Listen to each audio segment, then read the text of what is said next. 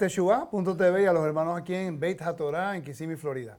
Estamos continuando los estudios de, de fundamento y llevamos ya nuestro quinto, ¿no?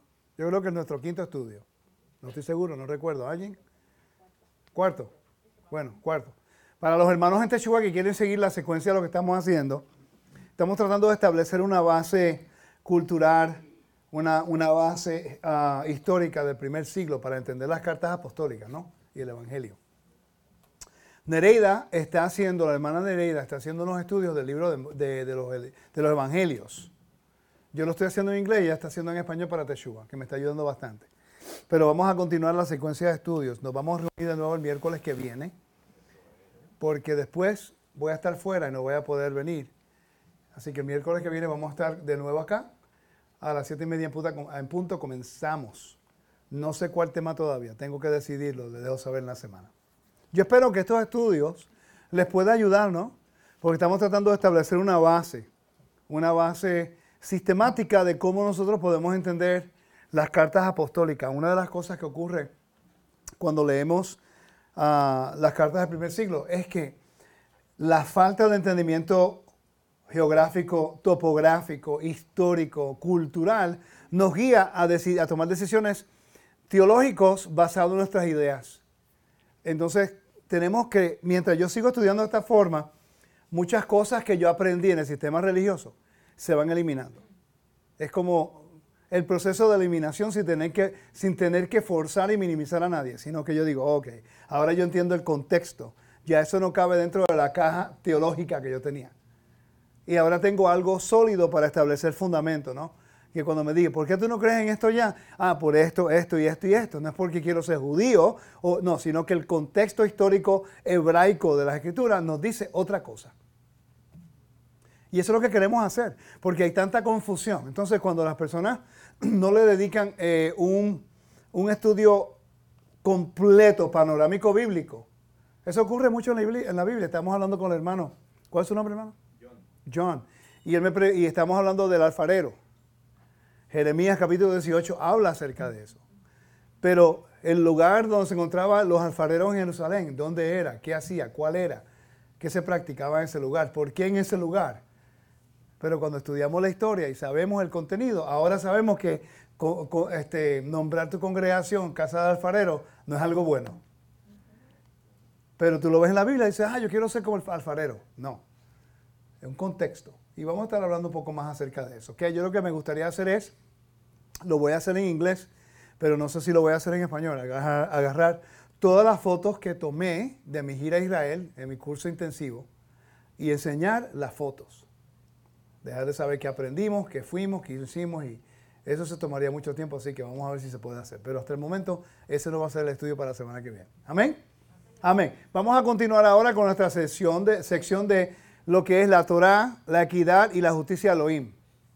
Esto es algo que voy a, voy a hacer unos contrastes y son importantes presentarlos. Porque la razón que muchas personas se van al judaísmo es por la falta de identidad. Recuerden, no crean nada de lo que les digo, verifíquenlo todo. Just look it up. Don't, don't believe anything I say. Just verify everything. Okay? ¿Qué es lo que distingue? Está Mishpah acá, justicia y bondad. El cristianismo como religión se enfoca la mayormente el tiempo en lo que es la bondad, a los actos de justicia o de bondad, de bondad, y no bondad, ayudando al pobre necesitado, la viuda y esas cosas. El judaísmo se enfoca en lo que es la ley, la observancia, lo que es viviendo la Torah, aunque hacen actos de justicia, pero de perdón, de bondad, se enfocan en lo que es mishpat. ¿okay? Las raíces hebreas, no sabemos dónde estamos parados. entendemos algunos principios acá y no entendemos algunos principios acá. Criticamos de dónde salimos y criticamos hacia dónde vamos. Entonces, falta de identidad. Entonces, ahí es donde entra confusión. Y cuando está en ese lugar vulnerable de no sabe quién es, no sabe a dónde pertenece, el judaísmo no lo quiere, el cristianismo ya no te sientes cómodo allá. Entonces empieza el contraste. Raíces hebreas, efraimita, la casa de Israel, la casa de los mesiánicos, los judíos, los judíos ortodoxos, los nazarenos. ¡Wow! ¿Quién soy yo? Entonces nos definimos basado en una dogma de teología. Regresamos al mismo problema de donde salimos. Cuando en realidad el Eterno nos ha dado un, mandato a nosotros. Un mandato. Eso me ocurrió en Israel. Este año, eh, la semana pasada me ocurrió en Israel. Fuimos a visitar a una persona que es una de las autoridades del templo en el mundo. Tiene un problema conmigo, pero yo no lo sé. ¿Ok? Yo lo que llego y enseguida me da una actitud. Y esa fue la, reunión más larga que he tenido en mi vida. Pero como el año pasado me había reunido con él y todo estaba bien, pues, pues perfecto. Pero yo creo que sí, esquizofrénico, no sé. Se volvió loco, no, no, me quiere, no me quiere allí. Pero yo no lo sabía. Pero no me lo dice tampoco. Pero el tipo es completamente observante y no quiere saber de mí.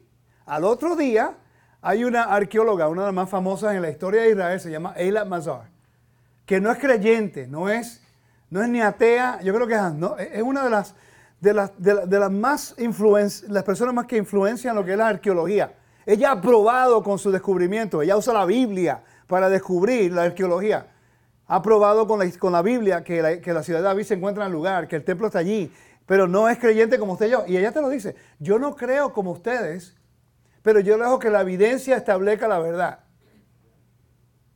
Pero nos trató con tanta bondad, con tanto gentileza, con tanto amor.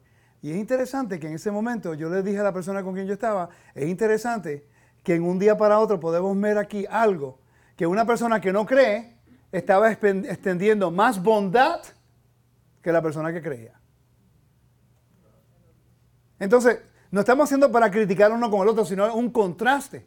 ¿De qué sirve tener todo perfecto aquí en este lado en referencia a lo que es la justicia o lo que es la observancia o lo que es las oraciones o lo que es todos los mandamientos y todos los reglamentos de judaísmo, pero no puedes extender bondad a una persona que quiera aprender.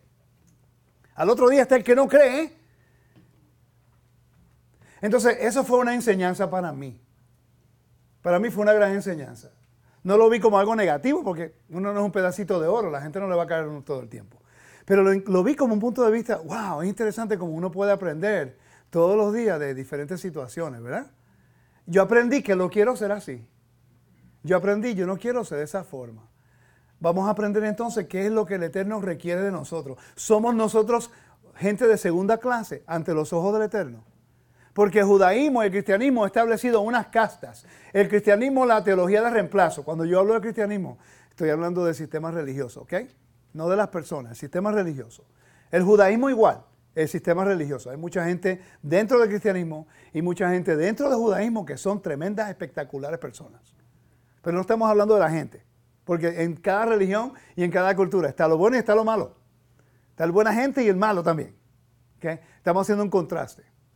Pero es interesante que en la religión el cristianismo se identifica con el pobre y el necesitado. El cristianismo explotó como religión cuando ellos se dirigían al pobre y los ayudaban y les daba esperanza de una mejor vida. El problema es que el catolicismo como religión te quiere mantener con el dedo encima para que siempre te mantengas, ah, tú tienes que ser humilde, tienes que ser pobre, tienes que ser miserable para ser humilde. Cuando ese no es el contexto de humildad en la Biblia. ¿Me estás siguiendo? ¿Están conmigo, no? Entonces, lo que me gustaría participar con ustedes en esta noche es, ¿qué es la equidad? Porque hay, en el judaísmo se encuentra lo que es las leyes noádicas para las personas que quieren a buscar del eterno Israel y te tratan como segunda clase. Y si te conviertes, te dan un nombre hebreo que refleja tu, tu, tu, tu lugar en el judaísmo. Es la realidad. El cristianismo hace lo mismo. Sistemas religiosos hacen lo mismo. Pero la Torah nos enseña eso. O la Torah nos enseña a nosotros la equidad de su carácter. Entonces, ¿cuál debe ser nuestra actitud en referencia a nuestra observancia? ¿Observar mandamientos? ¿Ser observantes y no ayudar al pobre, al necesitado, la viuda? ¿O solamente ayudar al pobre, la viuda y el necesitado y descartar el mandamiento? No, ahí es donde entramos nosotros para hacer la unidad de las dos cosas. ¿Qué fue lo que dijo Yeshua en Lucas capítulo 4. Vamos a leer. Lucas capítulo 4, versículo 18, 19. Mira el mensaje del Mesías. El mensaje del Mesías. Dice, el Espíritu Elohim está sobre mí. El versículo 18. El espíritu de Adonai está sobre mí por cuanto me ha ungido para dar buenas nuevas a los pobres. Me ha enviado a sanar a los quebrantados de corazón, a pregonar libertad, ese jubileo, yo veo, libertad a los cautivos y vista a los ciegos y poner en libertad a los oprimidos y predicar el año agradable del Señor. ¿Ok? Entonces Yeshua inmediatamente en esa sinagoga, a él define su ministerio. Yo vine a hacer mishpat acá. ¿Cuántos de ustedes nunca han estudiado lo que se llama justicia y bondad en, un aspecto de un rey? El deber de un rey es dirigir en justicia y bondad. David fue escogido para ejecutar justicia y bondad. Salomón fue escogido para ejecutar justicia y bondad. Por eso es que el Eterno dice que no oprimas al extranjero, porque ustedes fueron oprimidos en Egipto. Ustedes fueron extranjeros. Quiere decir, si nosotros somos la imagen del Elohim invisible, y se supone que nuestro carácter revele el corazón del Eterno y yo oprimo y yo minimizo y yo maltrato a una persona, estoy enseñando el carácter de Dios a través de mí.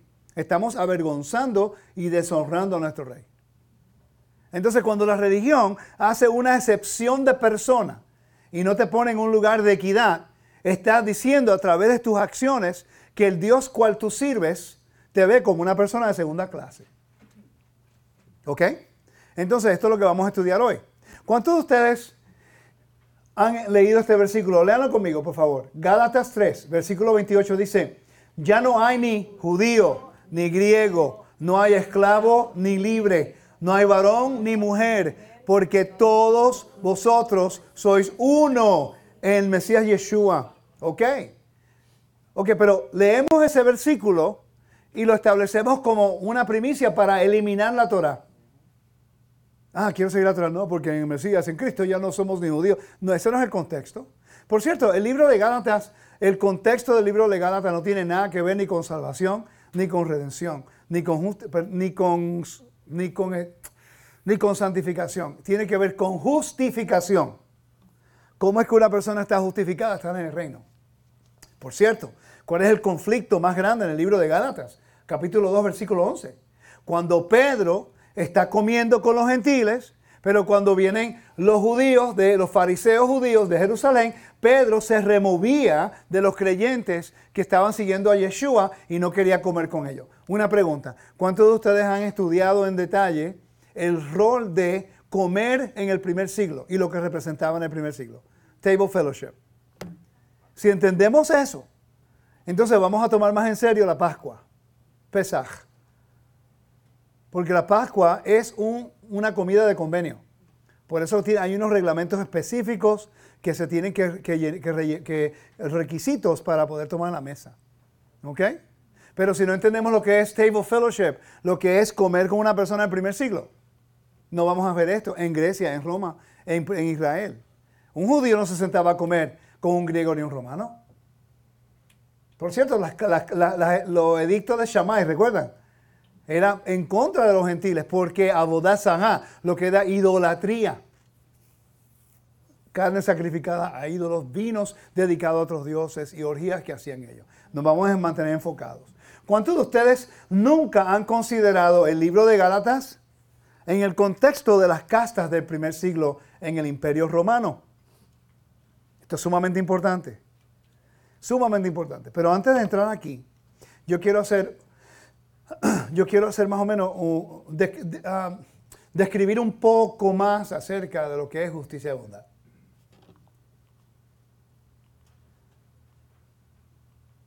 Génesis capítulo 18, versículo 18 al 19 dice, y habiendo de ser Abraham una nación grande y poderosa, que en él han de ser benditas todas las tierras, de todas las naciones de la tierra. Quiere decir que a través de Abraham, todas las naciones de la tierra van a ser benditas. ¿Cómo van a ser benditas?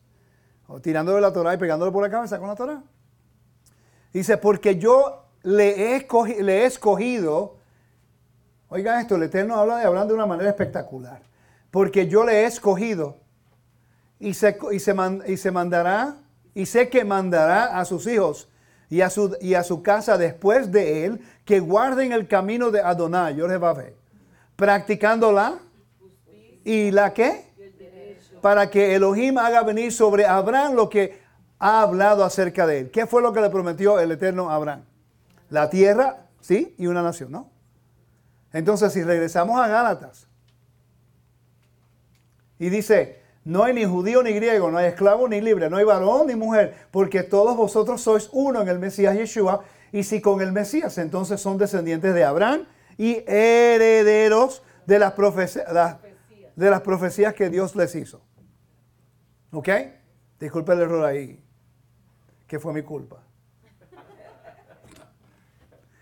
Pero nosotros leemos esos versículos. Quiere decir que Israel tiene un mandato que lo, hace una diferencia de ellos entre todas las naciones. ¿Ok? Tú dices que eres Israel, tienes que caminar de acuerdo a cómo caminó Abraham. Entonces, si el pueblo de Israel hace excepción de persona, oprime a la persona, minimiza a una persona y los trata como segunda clase, ¿qué está diciendo del carácter de su Elohim? Estamos representando su carácter. Somos la imagen del Dios invisible, ¿no?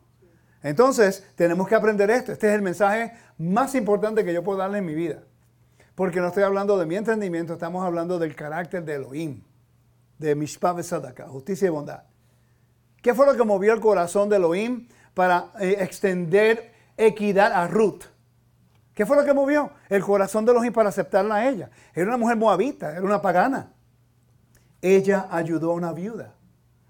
Ella rechazó su herencia, rechazó su, su, nación, rechazó sus dioses y se fue con una viuda que no la quería a ella allí y estuvo dispuesta a dejar su nacionalidad, a caminar en contra de, su cultura, llegar a Judea y allá trabajar como una mujer extranjera para poder ayudar a una viuda de Judá. Pero mira qué interesante que el Eterno es tan bueno y tan santo y poderoso que Él establece un sistema equitativo para un extranjero. Te dice, si tú eres dueño de una finca, no puedes cultivar la esquina de tu finca. ¿Por qué? porque Él está facilitando a un extranjero que pueda comer dentro de la, tierra de Israel, pero el extranjero tiene que levantarse y trabajar la tierra. This is not a welfare system. Este es un sistema del gobierno que te da todo y tú no tienes que hacer nada. Ahora el presidente quiere que las personas se hagan un examen de drogas y que traten de buscar trabajo si le van a ayudar al gobierno. Perfecto. Sí, porque ahora no es gratis. Me siento en mi casa a tener 55, 55 hijos y me tienen que ayudar al gobierno. No, es perfecto. Así es la Torah. La Torah dice, yo te voy a dar de comer, levántate y trabaja a la esquina. Y tienes el derecho a comer siempre y cuando te mantengas en este lugar. Ahora, Ruth estuvo pendiente de cuidar a su suegra, ¿no? Y entonces el Eterno fue recíproco con ella. ¿Qué fue lo que hizo por ella? Le dio su príncipe azul. Porque ella ayudó a una viuda de Israel el Eterno dice, esta mujer dejó su herencia y ayudó a una de mis hijas, a una de las hijas de Abraham. Ahora yo voy a ser recíproca con ella. Y yo ahora le voy a dar un lugar en mi casa, que de su vientre saldría eventualmente su descendencia de David, rey de Israel. Qué gran honor le dio el rey de Israel, el Eterno de Israel, a una mujer pagana. Porque ella ejecutó justicia y bondad con una viuda. ¿Cuántos de ustedes no lo habían visto desde ese punto de vista? El mismo Egipto.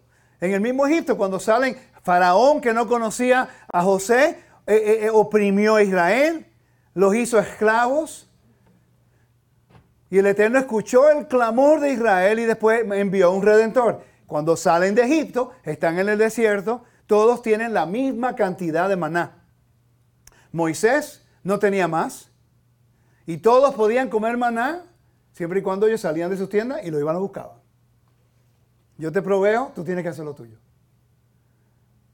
Él no le daba más a Aarón ni a Moisés que al resto de la comunidad, a todo el mundo. Y no dice que le daba menos a los extranjeros que salieron con Egipto, de Egipto, ¿verdad que no? En ningún momento tú dices, ok, los hijos de Israel aquí y todos los malvados paganos allá. En ningún lugar dice eso. No, él te dice lo contrario. No oprimas al extranjero que está dentro de tus puertas. Porque tú fuiste un extranjero en Egipto. Tú fuiste un esclavo. Tú fuiste oprimido. Y yo te liberé. No le hagas a otro lo que te hicieron a ti. Entonces, cuando venimos y entendemos el sistema del primer siglo, nunca estudiamos el sistema, uh, lo que es de las castas del primer siglo. César es el patrón número uno, es el Dios de los romanos, es el Hijo de Dios en la tierra. El nacimiento de César era algo milagroso también. La, mamá de César entró al, templo de Apolo y allá la serpiente tuvo una, un sexo con ella y tuvo a César, Agosto César. Eso es el nacimiento mitológico de César. ¿okay? Él se llamaba como el primogénito, él se llamaba el Señor, él se llamaba el que daba las buenas nuevas, él se llamaba el que todas estas cosas. Y, y el Evangelio está haciendo un contraste. No es el faraón no es faraón y no es César, es el Elohim de Israel que envió a su hijo. Que él es el que nació de una mujer milagrosamente. ¿Me sigue?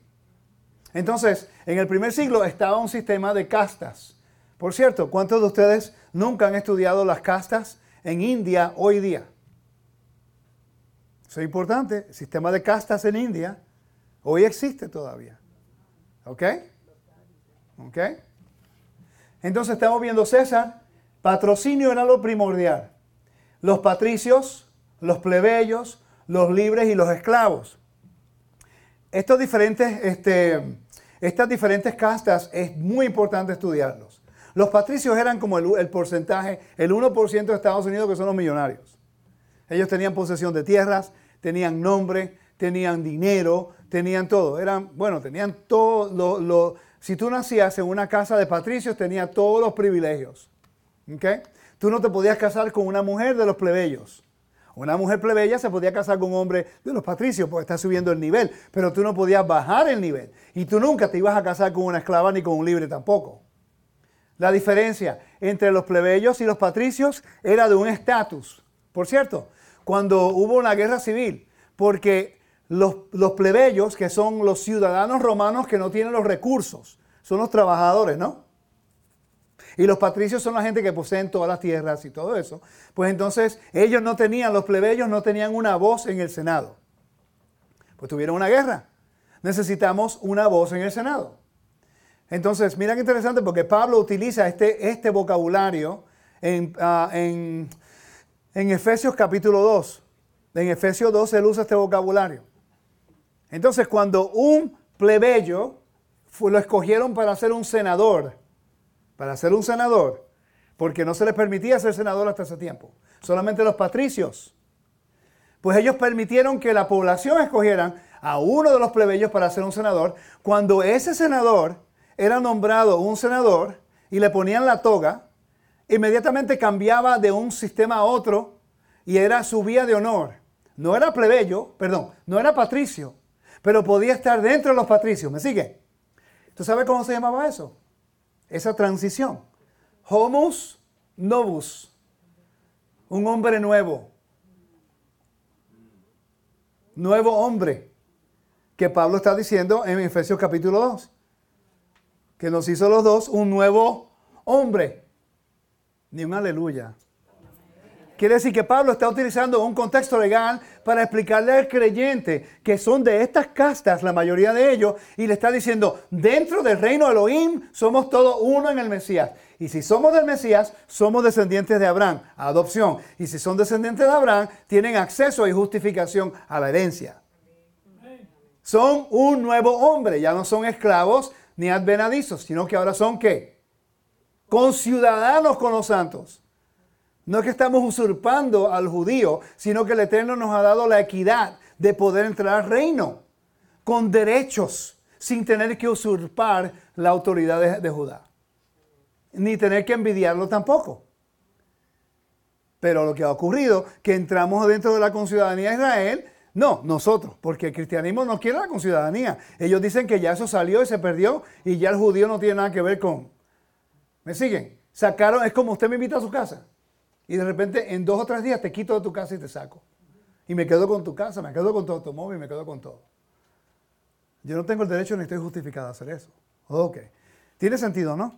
Entonces, este sistema de, de castas es sumamente importante entenderlo para entender la dinámica que Yeshua está lidiando en el primer siglo.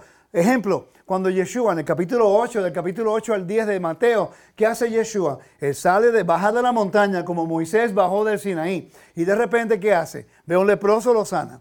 Ve a uno con el demonio, le saca el demonio. Ve a otro que necesitaba sanidad, le da sanidad. Eh, ¿Qué está haciendo él? Trayendo el orden del caos, restaurando la integridad y el honor de su padre en la tierra. ¿Por qué? Ellos se vendieron a, a Herodes, se vendieron a Roma.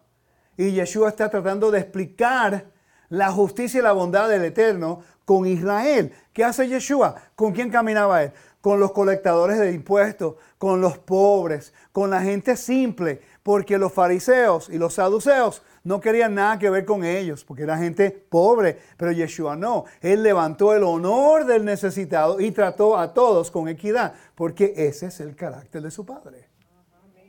¿Me siguen? Entonces, si tú eres un esclavo en el imperio romano, no tenías esperanza en el mundo. Ninguna esperanza en el mundo. Si eres un libre, aunque eres libre, compraste tu libertad, pero no tienes ciudadanía. La ciudadanía romana era como hoy día la ciudadanía americana. Era lo más, lo más, lo más deseado. Por eso Pablo, imagínate Pablo ahora que Pablo, judío, fariseo, un, erudito de la ley, y es judío y al mismo tiempo es ciudadano romano. Y viene donde ti y te dice, ah, por cierto, hermano, y tú eres un esclavo del sistema romano. Y de repente ahora Pablo, que es judío, pero es ciudadano romano, habla contigo, Sergio, y te dice, ¿sabía usted, Sergio, que, que... Y se sienta contigo a comer. Y se sienta contigo a la mesa. Te trata con equidad.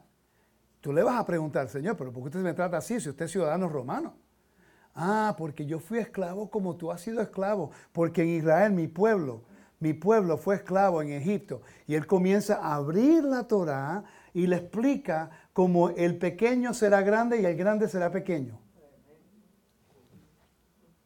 El pequeño será grande y el grande será pequeño. La jerarquía va a ser al revés. En Egipto ellos eran grandes con José se volvieron el más pequeño y después se volvieron el más grande entre las naciones. El esclavo hoy día es un esclavo y es pequeño. Pero en el milenio va a ser igual que el pueblo de Israel. ¿Me están siguiendo? Ese es el contexto de lo que Yeshua te dice. Pero si no entendemos las castas, no vamos a verlo. Honor y vergüenza es sumamente importante en este contexto. El mundo antiguo pensaba que el honor era limitado a solo algunas personas, como hoy día. Hay personas que viven en ciertos lugares en una, una comunidad y tú le das oportunidad. No, porque yo soy pobre, mi familia ha sido pobre y siempre voy a ser pobre. Y se quejan y se quejan y se quejan. ¿Qué fue lo que motivó a la gente a venir a Estados Unidos en los 1800? ¿Cuál es el poema de la Estatua de Libertad? Bring to me the, the outcast, the oppressed, the whole masses, la gente que viene de, de, las naciones europeas oprimidos por los sistemas comunistas y, todas las guerras y llegaron a Estados Unidos, y, italiano, europeo, no importa quién era, tenía la oportunidad que si trabajaba fuerte, aquí te daban la equidad para tú, todo el mundo tener un carro, una casa, un dinero, lo que sea. ¿Me sigue? Eso fue lo que abrió las puertas. En Estados Unidos, cuando ellos ayudaron a Israel, después de la Segunda Guerra Mundial, cuando liberaron a Israel de los, nazis y cuando ayudaron a los israelitas, a los judíos que habían sido oprimidos en el holocausto y votaron las Naciones Unidas para regresarlos a su tierra, como hizo Ciro en el tiempo de Nehemías y Esdra, que regresó a su pueblo, a la tierra de Israel, que los libertó de su esclavitud, extendió una proclamación de justicia y bondad. Quiere decir, ¿cuándo fue que hubo la explosión de prosperidad en Estados Unidos? Después de la Segunda Guerra Mundial. ¿Por qué? Porque el Eterno vio una acción de justicia a favor de los hijos de Abraham. Y como el Eterno dijo, bendeciré a los que te bendicen y maldeciré a los que te maldicen. Él no estaba midiendo si ellos sabían el nombre sagrado. Él vio la, justicia y la bondad que las naciones estaban extendiendo a su pueblo. ¿Y él qué hizo? Abrió las que las puertas de prosperidad a esas naciones que ayudaron. ¿Ok? Entonces, el mundo antiguo pensaba que el honor era limitado solo a algunas personas. Así también como el oro, el dinero, la fama, el honor y la posición. Entonces, culturalmente se desarrolló un concepto de honor establecido por un sistema de castas sociales.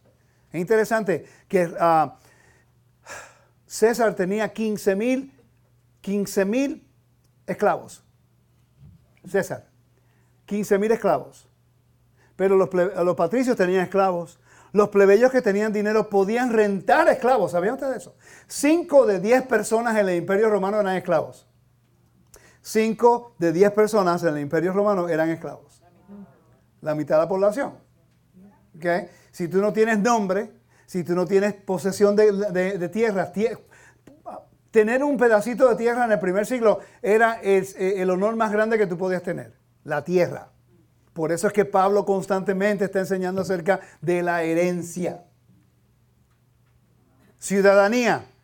Por eso es que Pablo está enseñándole a los gentiles que entran al Evangelio acerca de la conciudadanía y utiliza la palabra politie en Efesios capítulo 2. Eso era lo más codiciado. Imagínate, Seijo, que tú eres esclavo en el Imperio Romano, eres un esclavo, tu esposa es esclava, y, tu amo puede tener sexo con tu esposa frente tuyo y tú no puedes decir nada. Los hijos no lo vas a reclamar, no tienen ninguna esperanza en este mundo. Tú eres posesión de esa persona y nunca vas a poder pagar la deuda. Y de repente sabes que no tienes nombre, no tienes honor, no tienes nada. Y Pablo viene y te dice, tú sabes que el Dios de Israel nos sacó a nosotros de esclavitud. No, de verdad, pero ¿cómo puede ser? Y empiezas a abrir la Torah y le empiezas a enseñar Torah. Y le enseña a Abraham, extranjero, le dio tierra. ¿Cómo va a ser? Y después ve a José, a Jacob, le promete la tierra y le da una heredad. Lo lleva a Egipto, ahí está José, le da, le da heredad. El hecho de que le dieron tierra en Gosén a los hijos de Israel era un gran acto de justicia y bondad y honor a los israelitas. ¿Qué eran, qué eran, qué, eran, qué, eran? ¿Qué? ¿Cuál era el trabajo de ellos? Pastores que en Egipto nadie respetaba. Pero Faraón le dio tierra. Y de repente tú empiezas a presentarle el Evangelio, las buenas nuevas, a una persona que no tiene ningún tipo de, esperanza en este mundo. Sin esperanza. Y Pablo le está presentando el Evangelio de una manera, las buenas noticias, no solamente para el pueblo de Israel. Vamos a, a Hechos capítulo 15, para enseñarte cómo fue que el Todopoderoso estableció un orden, un orden importante. Dice, el versículo 16 del capítulo 15 de Hechos. Hermano, ¿están conmigo? ¿Lo están pasando bien? Dice, el versículo 15 del capítulo 15 de Hechos dice, y con esto concuerdan las palabras de los profetas como está escrito. Recuérdate que aquí es cuando Pablo es llamado a Jerusalén. Pedro da el testimonio a favor de Pablo cuando, y le citó el evento en Hechos capítulo 10, que fue Cornelio. Ok, vamos a parar un momentico ahí y vamos al capítulo 10 del libro de Hechos. ¿Ok? Si vas al capítulo 10 del, capítulo, del libro de Hechos, tú vas a ver algo bien interesante. Versículo 1, 2 y 3. Dice, había en Cesarea un hombre llamado Cornelio, centurión de la compañía llamada la italiana, piadoso y temeroso a Dios, con toda su casa, que hacía mucha limosna al pueblo y oraba a Dios siempre. Él estaba haciendo mishpat vesadaka, estaba haciendo justicia y bondad.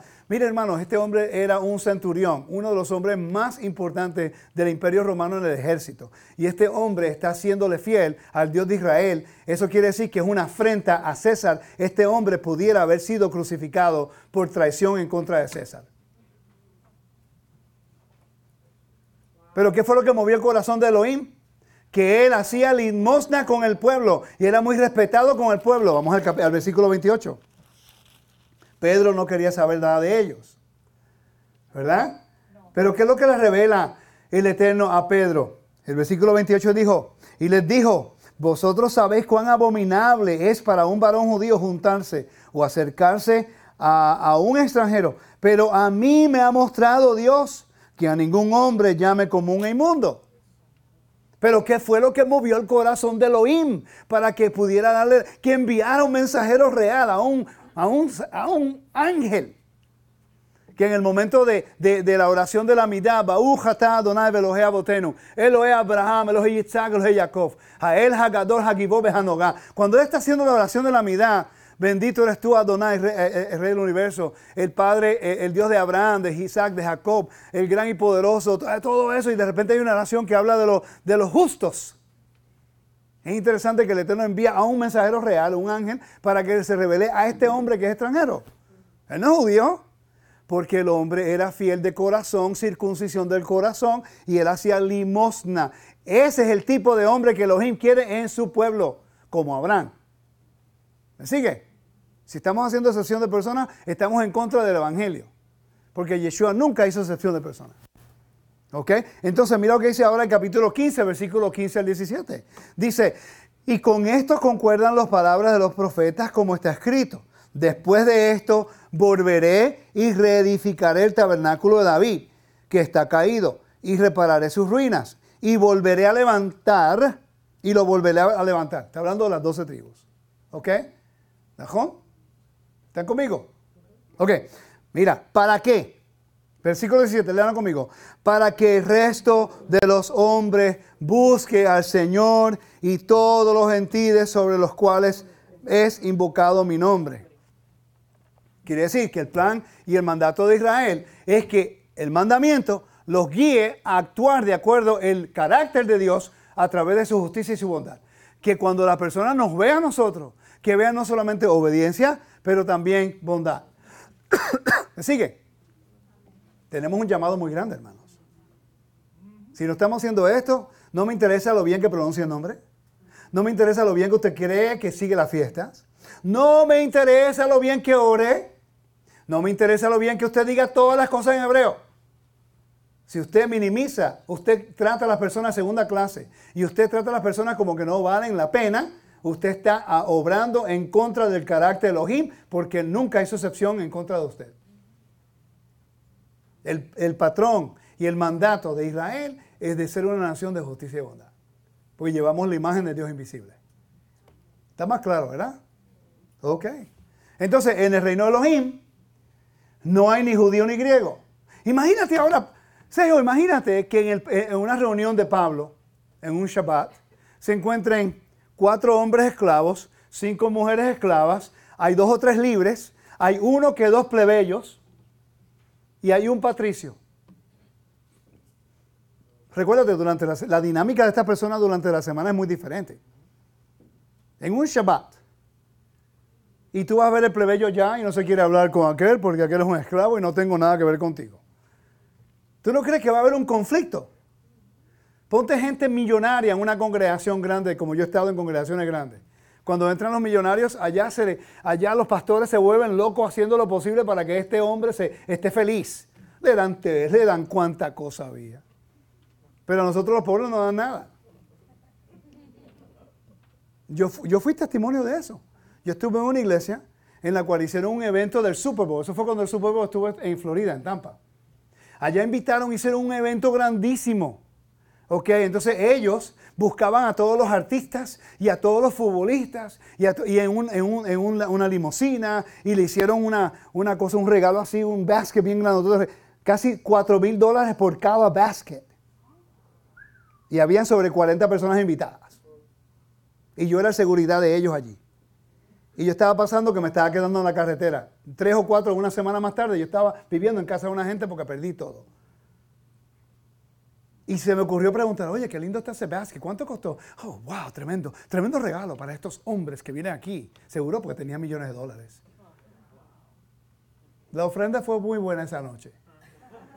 Para ellos, porque yo me quedé en la calle. Ahí yo pude ver la diferencia. Yo pude aprender exactamente lo que no quería hacer. Fue una gran experiencia. Aprendí exactamente lo que no debía hacer. ¿Ok? Ok, continuamos. Entonces, dice, la Torah establece un precedente en el mundo antiguo por su trato a las personas de reino con equidad, bajo un documento legal con derechos equitativos para todos. La gente quiere igualdad en el mundo hoy día. Es imposible. Yo no puedo tener igualdad con una mujer porque yo no puedo dar luz. La realidad es que ese es un rol que la mujer tiene que es más allá de lo que yo puedo como hombre. Me duele un bracito y no puedo estar tranquilo, me da, me da la gripe y no puedo ni levantarme en la cama. Y la mujer tiene que dar luz. No, ese es el trabajo que yo no quiero. El Padre les ha dotado a ustedes para hacer algo que yo no puedo hacer. No puede haber igualdad en eso. Puede haber equidad en la forma que yo trato a mi esposa y que ella me trata a mí. Pero no puede haber igualdad porque tenemos roles diferentes. Eso no es haciendo excepción de personas. Ese es el Eterno en su sabiduría, establecer una forma de poder trabajar de uno al otro con los, trabajos y con el talento que tenemos. En Israel hay equidad, pero no puede haber igualdad. ¿Por qué? Porque un gentil nunca puede ser un, un sacerdote de levita. Y un gentil nunca puede ser rey de Israel. Tiene que ser de la línea de David. Ahora, pero se le tiene que tratar con equidad. Se le tiene que tratar con dignidad se le tiene que tratar de una forma como el pueblo de Dios, con los mismos derechos que el rey y los mismos derechos del sacerdote. Lo único que la responsabilidad de los trabajos y los roles es mayor para estos dos oficios. ¿Me están siguiendo? Entonces, hay una diferencia entre lo que es una equidad y lo que es igualdad. En América todo el mundo quiere igualdad, pero nadie entiende lo que es equidad. Equity versus equality, two different things altogether. ¿Tiene sentido hasta el momento? Ok, entonces, mira, mira qué interesante. En Juan capítulo 3, 15 y 16 dice, para que todo aquel que, cree, que crea en Él tenga vida eterna, porque de tal manera amó Dios al cosmos, ¿ok? Que ha dado a su Hijo unigénito, para que todo aquel que Él crea no se pierda, mas tenga vida eterna. Eso es un regalo ilimitado, no solamente el judío, porque el trabajo del judío es llevar el mensaje de justicia y bondad a las naciones. ¿Me sigue, no? Este es el mensaje que todo cristiano entiende. Pero el cristiano no extiende, equidad al judío. Cuando ve a un judío dice, ah, tú necesitas a Cristo, si no te va para el infierno. Y no te trata con equidad. Te trata como una persona que rechazó al Mesías. Cuando en realidad el judío ora por el Mesías tres veces al día. Y ora por los gentiles, los extranjeros, tres veces al día. ¿Cuándo fue la última vez que la iglesia oró por los judíos? Kibbutz Galiyot, por los dispersos de Israel y por los justos. ¿Me están siguiendo? Ok, sí, continuamos. En Números capítulo 15, versículo 13 al 16 dice, todo aquel hará cosas, hará estas cosas así, al presentar una ofrenda quemada con grato olor al Todopoderoso, a Yorebabé, y si con vosotros reside algún extranjero, o alguno que se encuentre entre vosotros a través de vuestras generaciones, y hace una ofrenda quemada como grato olor a Jorge Babe, que Él lo hará así como vosotros lo hagáis. Hasta en la forma que tú traes sacrificio no hay diferencia. Ahora, una persona no puede, un extranjero no puede entrar al templo, pero puede llevar un sacrificio y presentarlo y el sacerdote lo hacía por él. ¿Ok? Dice, un estatuto, un mismo estatuto tendréis los de la asamblea y el extranjero. Por cierto, la palabra es gerim, gerim no goim. Dos cosas diferentes. El goim es un gentil, pagano. Un gerim es una persona que está haciendo transición. Te lo voy a poner en el contexto de lo que es inmigración. Está el, el ilegal sin papeles y está el, el extranjero legal que tiene la tarjeta verde, green card, que puede trabajar. Él puede hacer algunas cosas, tiene algunos derechos mínimos. No puede votar en, las elecciones, no, pero paga impuestos. ¿Me está siguiendo? Hay un, diferentes niveles de inmigración. Goim, Gerim. El Gerim está viviendo en Israel en este contexto y él tiene que seguir algunas normas que se deben hacer en la tierra. Pero como no tiene la circuncisión, pues no tiene que seguir toda la Torah como un derecho. Pero como Cornelio, él quería seguir la Torah y el Eterno lo incluyó. ¿Me están siguiendo? Quiere decir, el hecho de que no tuvieras la circuncisión aquí en este caso, no te, ex, no te, ex, um, uh, eh, ah, excluye de querer ser partícipe del mandamiento. Lo único que algunos mandamientos no puedes guardar, como entrar al templo, uh, eh, eh, tomar pesaj y algunas cosas, porque ese es el mandato. ¿Me están siguiendo, no? Pero él tenía muchos derechos que cualquier goyim gentil no tenía. Es como usted, si, rompe la ley, ¿qué pasa? Ok.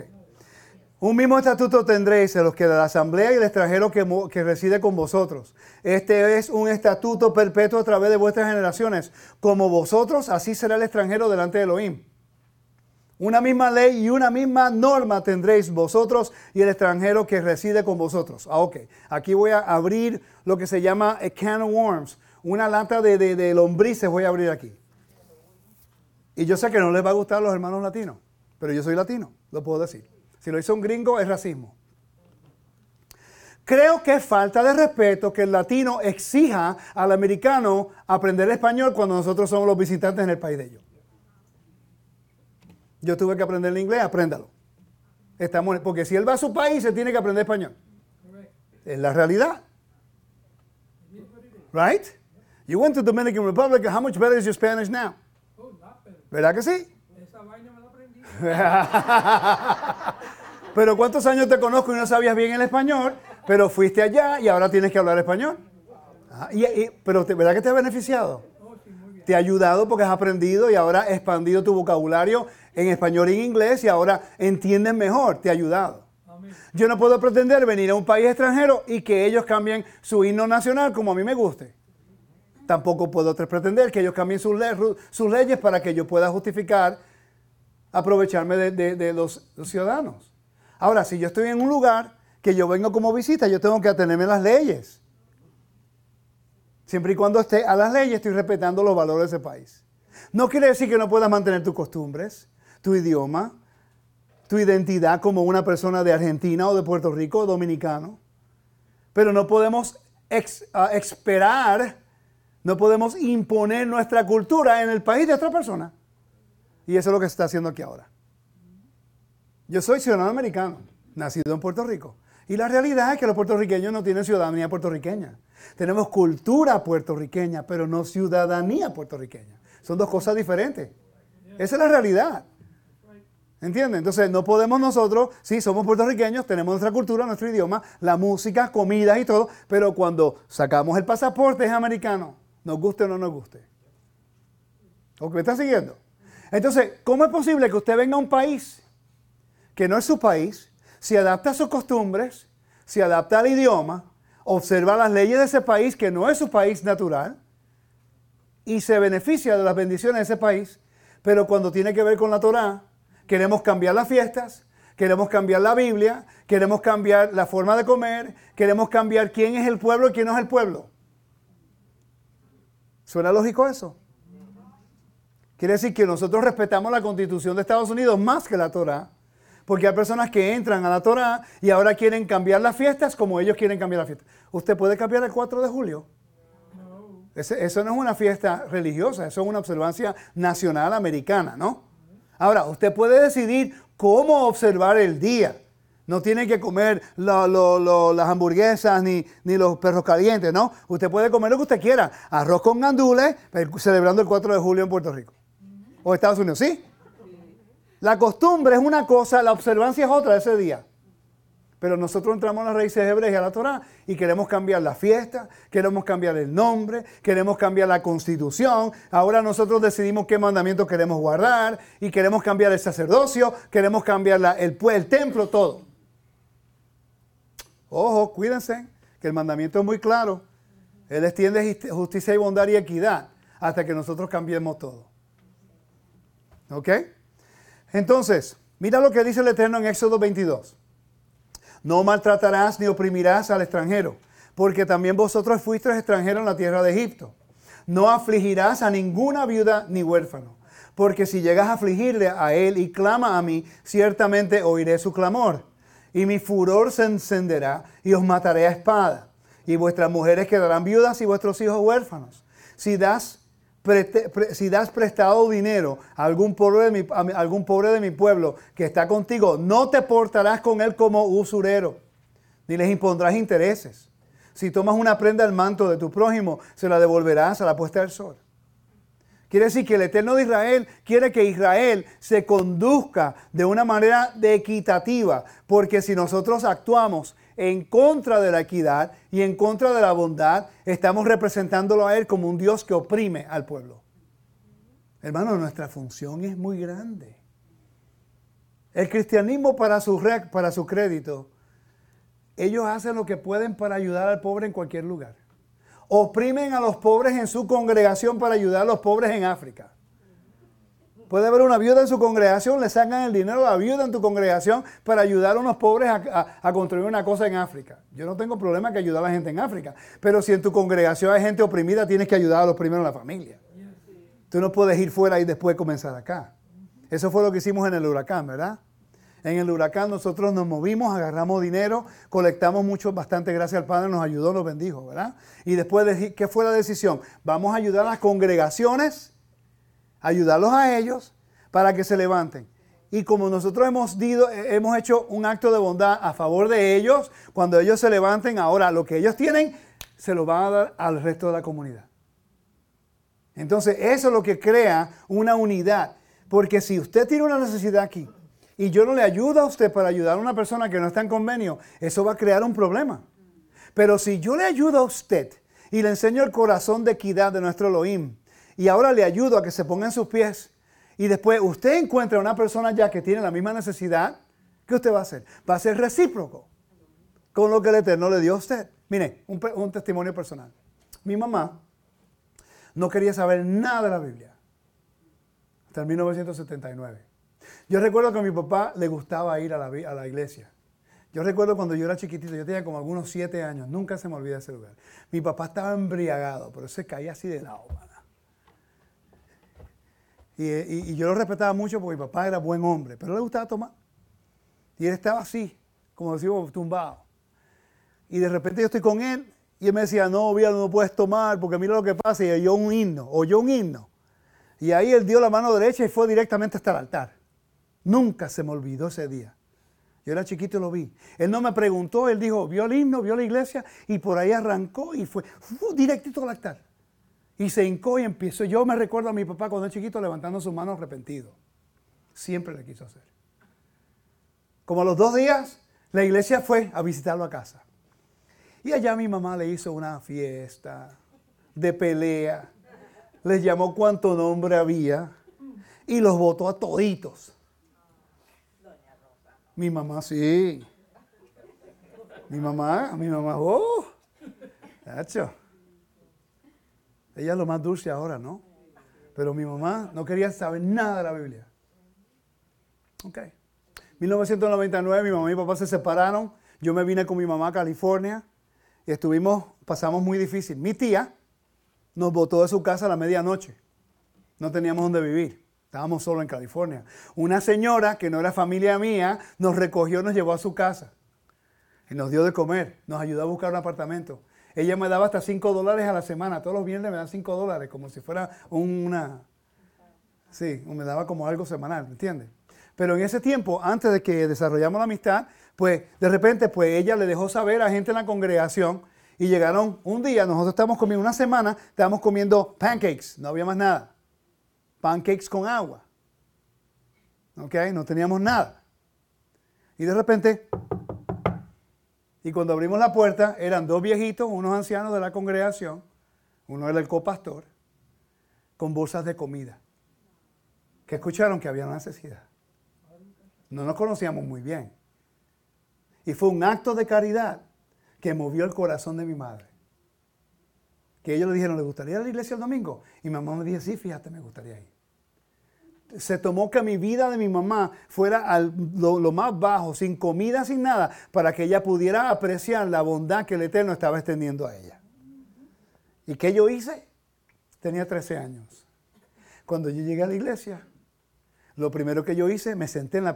Caminé rapidito y me senté ahí en la esquina frente, como mi papá hizo. Cuando terminó el servicio, ¿quién quiere aceptar? Yo me levanté y pasé al frente.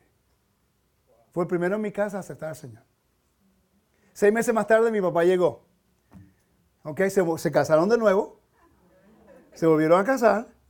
Y mi papá llegó un martes, el jueves íbamos a la iglesia. Cuando llegó a la iglesia, mi papá estaba sentado ahí donde está mi hermano. Y él estaba como fidgety, estaba como moviéndose. Y cuando se terminó, la persona estaba predicando, si hay alguna persona, si hay algún... Y mi papá se levantó y corrió al altar. Un acto de caridad fue que movió el corazón de mi mamá. Y mira dónde yo estoy ahora. ¿Me están siguiendo? El Eterno extendió misericordia. Porque en el momento de dificultad, Él proveyó. Y nosotros dijimos, ok, ¿qué tenemos que hacer ahora? Mi mamá ve alguna necesidad y ¿qué hace mi mamá? Ayuda a medio mundo. Porque ella se recuerda en el momento de su necesidad. Hace poco, ah, yo estaba hablando con mi mamá. Estaba hablándole de, que iba para Israel y, que iba a tener el curso del templo y todo esto. Y de repente cuelgo con este, amo mamá, hablamos después. Y estamos hablando así y ella no colgó rápido. Parece que no le dio bien a colgar el teléfono. El momento que yo le dije, ok mamá, hablamos, te veo. Ella empezó a interceder, a orar por nosotros. Yo nunca había escuchado a mi mamá orar. Yo me quedé en el teléfono. Y yo me quedé, wow. Yo no sabía que mi madre intercedía, intercedía por nosotros de esa forma. Pero si nadie se hubiera movido dentro del cuerpo del Mesías para extender a justicia y bondad al necesitado, ¿dónde estuviera ella hoy? A lo mejor ¿dónde estuviera yo. Ese es el corazón del Eterno. De que no sirve saber, saber la Torah desde el principio al fin y conocer todos los misterios del universo. Y cuando hay un necesitado no ayudamos. Entonces estamos fallando nuestra misión. Y si vamos a la Biblia, lo vamos a ver así. Constantemente lo que ganó el corazón de Yeshua al pueblo fue que hizo actos de caridad a cualquier persona que pedía. Había fe, ok, perfecto. Hay un centurión, no hay problema, tu fe es grande. Hay una mujer de Sidonia, también allá te voy a hacer... Él, él, abrió las puertas al israelita a decir, no solamente ustedes, sino que a través de ustedes tienen que llevar el carácter y la misericordia de Dios y la equidad de Dios y la equidad de Dios a las naciones. Ese es el mandamiento. Por cierto, eso lo aprendimos en la iglesia. Pero cuando dejamos de ir a la iglesia y llevamos raíces hebreas, nos enfocamos tanto en el conocimiento, conocimiento, conocimiento, conocimiento, conocimiento. Y conocimiento que nos olvidamos que lo que nos trajo a nosotros al Evangelio fue la expresión de gratitud porque alguien extendió algo que nadie te puede dar, que es salvación. Y nos olvidamos de, la, de, los, nuestros momentos del principio, nuestro primer amor. Y nos convertimos todo en trabajo y en la... hay que hacer el mandamiento. No, que tú te vas para el infierno. No, que tú te vas para allá. Voy a seguir. En Hechos capítulo 10, versículo 34 dice, entonces Pedro, abriendo su boca, dijo, de, de veras, me doy cuenta de que Dios no hace distinción de personas, sino que en toda nación le es acepto al que le teme y obra no dice el que guarda los mandamientos perfectos. No dice el que tiene mi nombre perfecto. No dice el que guarda las fiestas perfectamente. No dice el que sabe el hebreo perfecto. No estoy diciendo que no es necesario aprender esas cosas. Lo que estoy diciendo es que lo que nos distingue a nosotros no es el saber el hebreo y las fiestas y todo el mandamiento. Ese es nuestro deber de lealtad a la constitución de Israel. Pero nuestra forma de declarar nuestra fidelidad nuestro amor, nuestra gratitud y ser ah, ah, recíprocos con, el, con el extranjero es hacer justicia al necesitado. ¿Dónde está? ¿Dónde se encuentran las cocinas de las raíces hebreas ayudando a los pobres y necesitados? Pues yo he visto en esta congregación, aquí donde estamos, en Beir Torah, yo he visto a Hamishi y yo he visto a Yahosef. Cuando llegaron aquí y donde están ahora. Y a ellos se les ha propuesto ayudar al pobre necesitado. Y yo he visto sus vidas prosperar. Cuando ellos, ellos preparan hogares y casas para las personas de ambulantes que no tienen nada. Cuando ellos mismos están buscando una mejor casa. ¿Yes? Y yo he visto como el Eterno los ha honrado a ellos. Hasta Israel los llevó porque ellos se han decidido a, obrar de acuerdo al carácter de Elohim. Y han sido paulatinamente entendiendo que el Eterno le está dando a ellos de acuerdo a lo que ellos pueden manejar. En el huracán que ocurrió en Puerto Rico, yo pedí la ayuda de ellos y esas personas se movieron. Nuestras hermanas atrás, Wanda y nuestros hermanos nos ayudaron para llevar cosas a Puerto Rico. Estoy tan agradecido con ustedes. Y no preguntaron de cómo y cuánto nos va a costar, no, hicieron lo posible para ayudarnos. Todos tuvimos algo que ver en ayudar a, las poquitas personas que pudimos ayudar. Pues. ¿Tú crees que a la gente que ayudamos le interesaba quién, quién sabe el nombre y quién no sabe el nombre? En el momento que no tienen luz, no tienen comida, no tienen agua. Pero imagínate si esa persona es oprimida Y de repente nosotros le damos agua de tomar. Y lo tratamos con equidad. Y lo tratamos con amor. Y lo tratamos con benevolencia. Y lo tratamos con dignidad. Y te preguntan, pero ¿por qué tú haces eso conmigo? Ah, porque yo sirvo al Dios de Abraham, de Isaac y Jacob. Y Él me ha bendecido a mí, yo quiero ser recíproco contigo. Toda honra, toda gloria, yo quiero que tú se la dejes al Dios de Israel. Porque ahora estamos dirigiendo la honra del Padre a través de nosotros a esa persona. Y cuando esa persona te quiere dar crédito a ti, te dice, no, no, no, no, no. Yo solamente soy un benefactor. Yo soy un facilitador de lo que el Eterno me ha dado a mí. Vamos a darle gloria al Todopoderoso. Y si notan en el Evangelio, cuando una persona es sanada, ¿qué dice? Y adoraron a Dios. No estaban adorando a Yeshua en ese momento. No le dieron crédito a Yeshua, estaba directamente al Padre, porque sabían que era a través de Yeshua que vino del Padre. ¿Me estás siguiendo?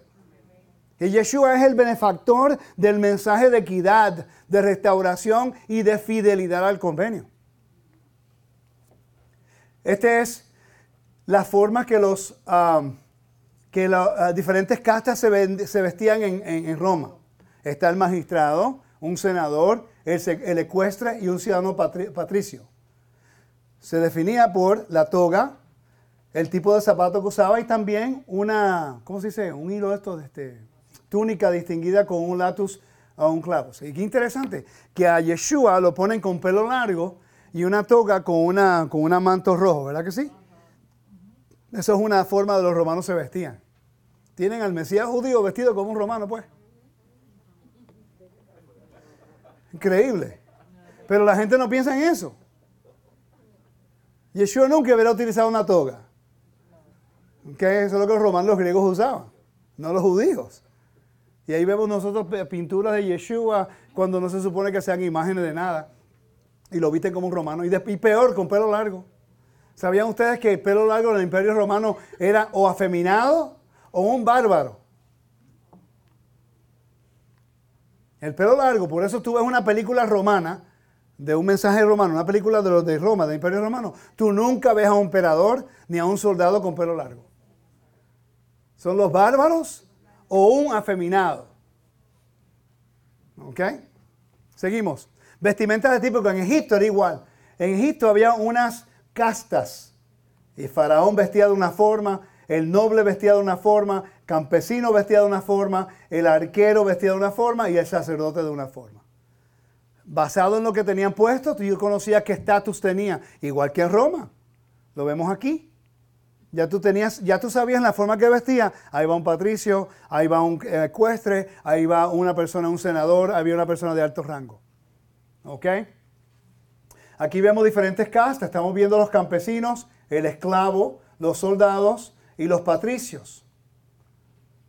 ¿Cuál es la diferencia entre un esclavo y un patricio y un plebeyo?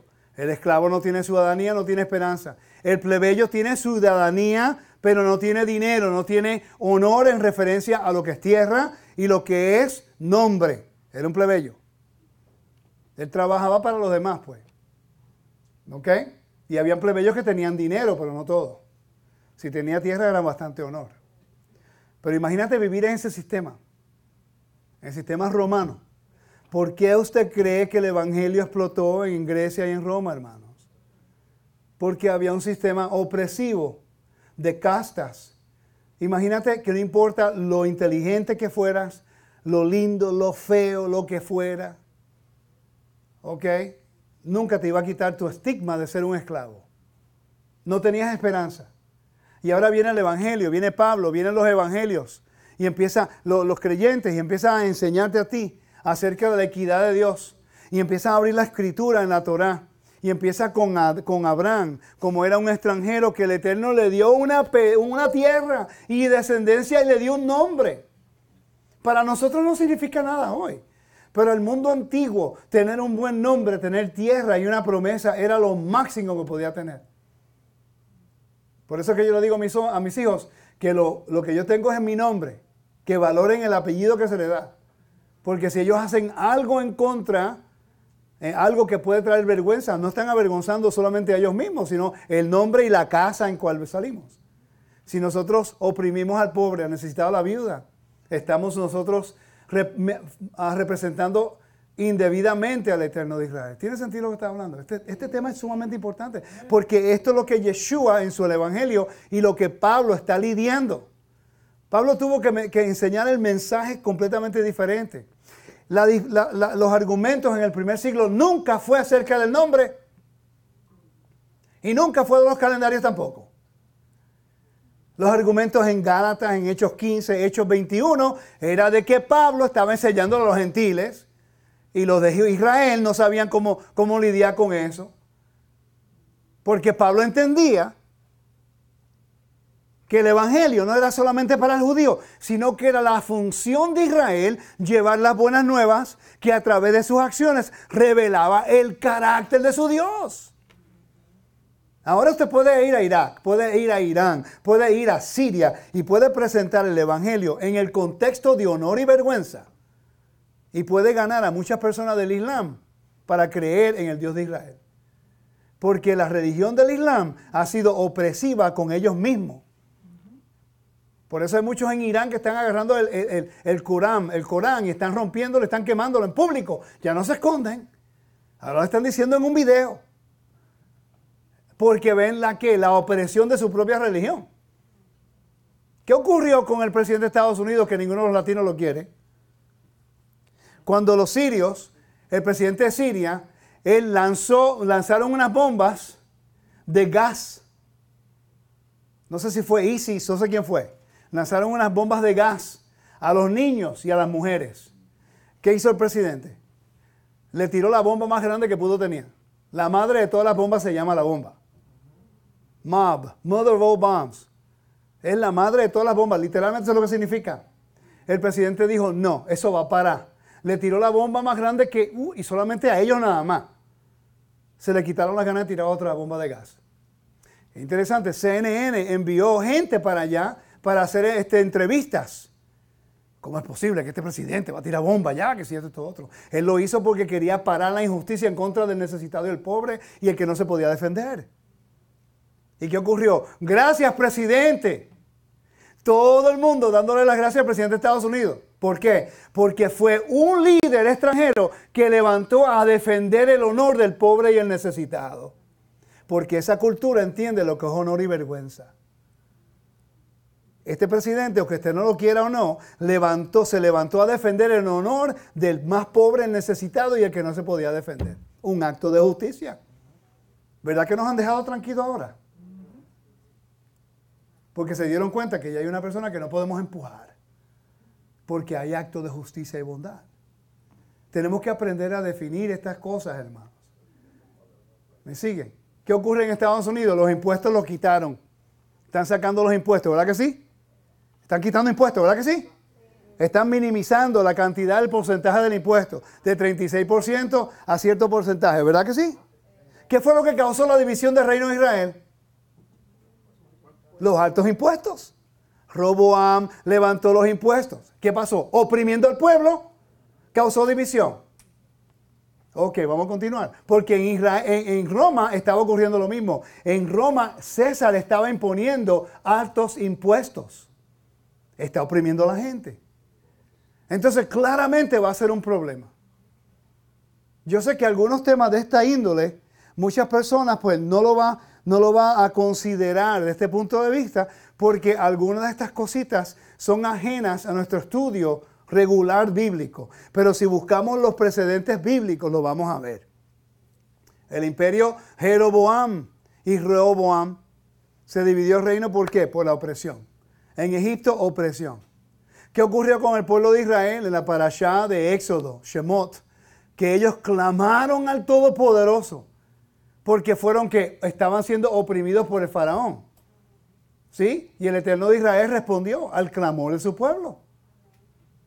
En Egipto, ¿qué pasó? Cuando el pueblo clamó en la plaza, Mubarak, ¿qué hizo Mubarak? Mató a su pueblo, a su propio pueblo, guerra civil. En Siria, cuando el pueblo quería reformas sociales, porque el 10% los Alawites están controlando el, 80%, el 90% que son chiitas y sunni. ¿Qué hizo el rey de Siria? Empezó a matar a su propio, no su propio pueblo, eran otras tribus, pues. En Afganistán lo mismo, en Libia lo mismo, en Irak lo mismo, en Irán lo mismo, que tienen todo de común musulmanes. ¿Me están siguiendo? Quiere decir que ahora mismo el anticristo va a ser qué? Oprimir al pueblo de Elohim. Y si leemos el libro Apocalipsis, es cuando el pueblo está siendo oprimido, que el anticristo está matando a los creyentes, que ellos claman al Todopoderoso y las oraciones llegan al Todopoderoso en su clamor, y ahí es cuando empieza a declarar guerra en contra del antimesías. Tiene que venir la opresión para nosotros clamar a Él. Entonces, está el patrocinio. Entonces, eh, ¿cómo es que nosotros podemos ser recíprocos con nuestro prójimo? Ya entendemos que Gálatas está lidiando con un problema de lo que es equidad. Pedro no está enseñando la equidad de Elohim cuando hace excepción de personas. Sabemos que esas personas no pueden entrar al templo, que no podían entrar a algunos lugares porque eran gente de las naciones. No habían pasado el proceso de conversión. Estamos claros con eso. Pero ya ellos habían aceptado a Yeshua. Quiere decir que Pedro no podía tratarlos como personas de segunda clase. Es interesante que él come con ellos cuando los judíos no habían bajado. Pero cuando los judíos llegaron, él se removió. Imagínate cómo eso te hace sentir a ti. Usted va a Israel hoy día y si de repente usted, esto es una botella de vino, aunque yo pueda, aunque sea una botella kosher y yo guarde el mandamiento, si yo no soy judío de acuerdo a lo que ellos piensan es ser judío y yo abro la botella de vino, ellos no se la toman, aunque la botella es kosher, porque yo no soy judío, yo profané la botella. Entonces, pues yo no me molesto, porque yo sé que es así. Tranquilo, yo me la tomo yo. Pero yo lo que hago es, pues agarro la botella, se la compro y después digo, puedes abrirla, por favor, porque tengo sed. Yo no me voy a meter en problemas con él. Nada, tranquilo. Yo sé que en los ojos de Elohim yo pertenezco al reino, aunque tú no me quieras aceptar, no me interesa. No estoy buscando la, la, aceptación de una religión, yo estoy buscando la aceptación del rey. Ahora, pero respeto. Respeto la religión. Y entiendo que esa es la forma que yo hacen las cosas. Pero imagínate una persona pobre que está buscando con qué comer y lo único que te queda es un poquito de algo y dice, ¿quieres comer conmigo? Y no, porque eso no es kosher. ¿Qué rabino lo ratificó? En querer ser tan perfecto con la observancia. Obviamente no te están dando cerdo. Estamos hablando de comida que se pueda comer. ¿Me están siguiendo? Pero como hay unos, unos requisitos, la observancia en este aspecto se convierte en una piedra de tropiezo. ¿Ok? Pero no quiere decir que vamos a ir a comer comidas sacrificadas a ídolos y esas cosas. No estamos hablando de eso. Entonces, sabemos que el sistema de las castas, ¿están aprendiendo algo nuevo hoy?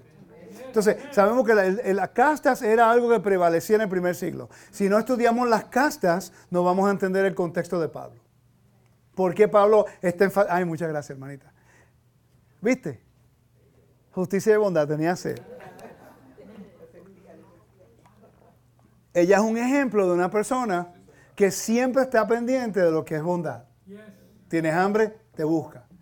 El llamado de ella es hospitalidad. Eso es tan importante como un maestro de la Torah. ¿Sabía usted de eso? Porque los cocineros, cuando hay hambre, son la persona más importante. Serio. Cuando tú estás enseñando Torah, ya van dos horas, y tu esposa te mira como que tengo hambre, no importa lo bien que tú, que tú enseñes o lo mucho que tú piensas que sabes, cuando hay hambre nadie te quiere escuchar. El momento que tú terminas de hablar, la persona más importante fue el que hizo la comida. En la realidad, todo el mundo tiene un rol. ¿Me está siguiendo? Entonces la pregunta es, ¿cuál es su rol en el reino de Elohim? Y si el rol que tiene, podemos facilitarle para que usted lo haga a lo mejor que pueda hacerlo. ¿Me está siguiendo? Tenemos que facilitar y ser que benefactores. ¿Cómo se hace eso? Siendo recíprocos. Hay un patrón, su nombre es Jorge Babe, Yahweh, ¿verdad que sí? Él es el patrón. Envió a su hijo para darnos acceso a su reino. ¿Ok? Con la intención de que, de que el reino se vistiera de la imagen de su, del Dios invisible. Él le fue fiel a Israel en el desierto, así serás tú fiel a, todo, a tu prójimo como Él. Los mandamientos están escritos de una forma bien peculiar. Apodíctico. Apodíctico es no harás, no harás, no harás, no harás. No hay discusión. Yo soy el rey, tú haces lo que yo te digo. No es casuístico. Casuístico es si tú haces esto, si tú haces esto yo te daré esto.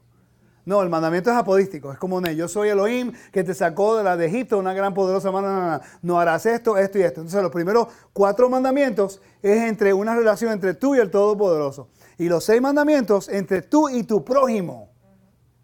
Quiere decir que si esta relación está intacta, tú vas a tratar a este, a tu rey, y tú vas a tratar a tu prójimo como tu rey te trata a ti. Por eso que en Corintios habla que Yeshua es la cabeza de la congregación, que Elohim es la cabeza de Yeshua, que Yeshua es la cabeza de la congregación y el esposo es la cabeza de la esposa. ¿Verdad que sí? No es para minimizar a la esposa, es para establecer una jerarquía y un orden. Mi esposa se convierte en la imagen del esposo. Si yo, si usted quiere conocerme a mí, conozca a mi esposa. Y si usted conoce a mi esposa y ve si es feliz o no, si ella se ve y se, le trata bien, ella sabe que yo, usted sabe que yo está haciendo mi función como esposo. A mis hijos también. Ellos son el reflejo, ¿no? De nuestra vida. Tú ves a los hijos y tú ves al padre. Muchas cosas que yo hago, ellos hacen. Lo bueno y lo malo. ¿Ok? Si ellos se manejan de una forma, no todo el tiempo es así, pero generalmente los hijos se manejan, manejan de una forma que aprenden los padres. Y criticamos a los hijos y los hijos nunca te lo perdonan. Ah, pero si tú haces lo mismo. ¿Cuántas veces nos ha ocurrido eso? ¿Ok? Entonces, hay un patrón, se llama el Jorge Babe.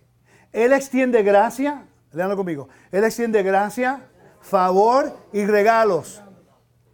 Gesed, él nos ha dado gracia, favor y nos da regalos. Salvación, los frutos del Espíritu, fruto del Espíritu. Todos los galardones que nos da predicadores, maestros, evangelistas, profetas. Nosotros nos convertimos en los clientes. La función de un cliente es de exaltar, de valorar, de motivar a otras personas a recibir la benevolencia de tu patrón. Con el propósito de que el nombre de tu patrón sea exaltado.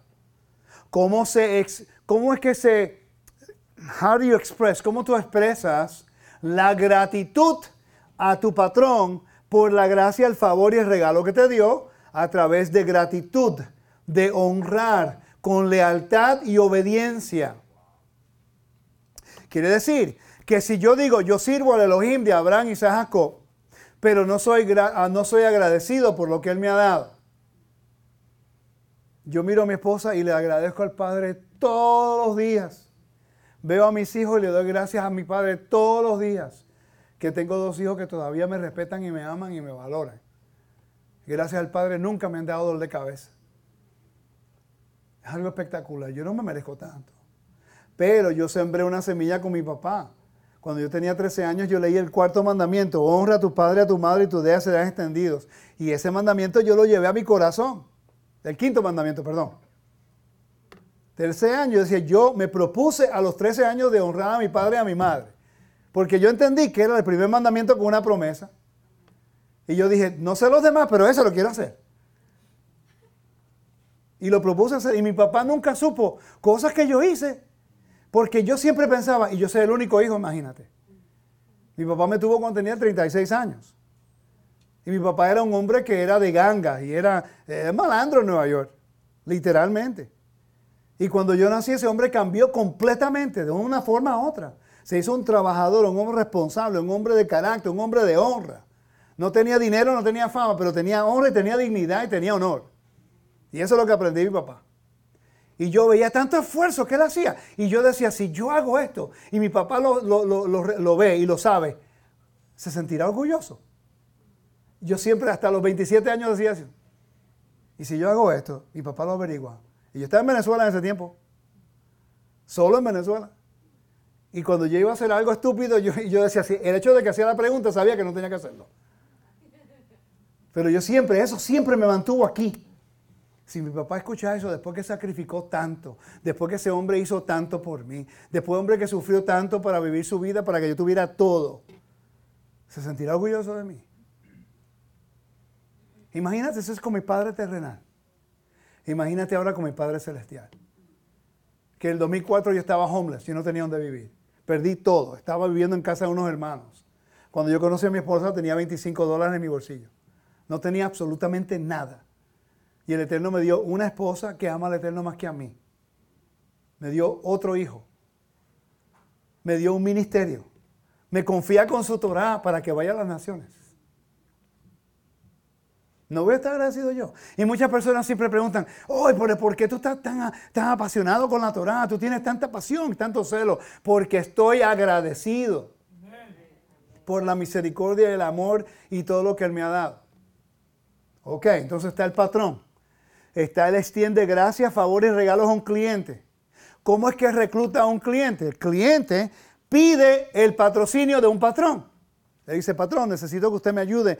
tengo esta necesidad, tengo esto, esto y esto y esto.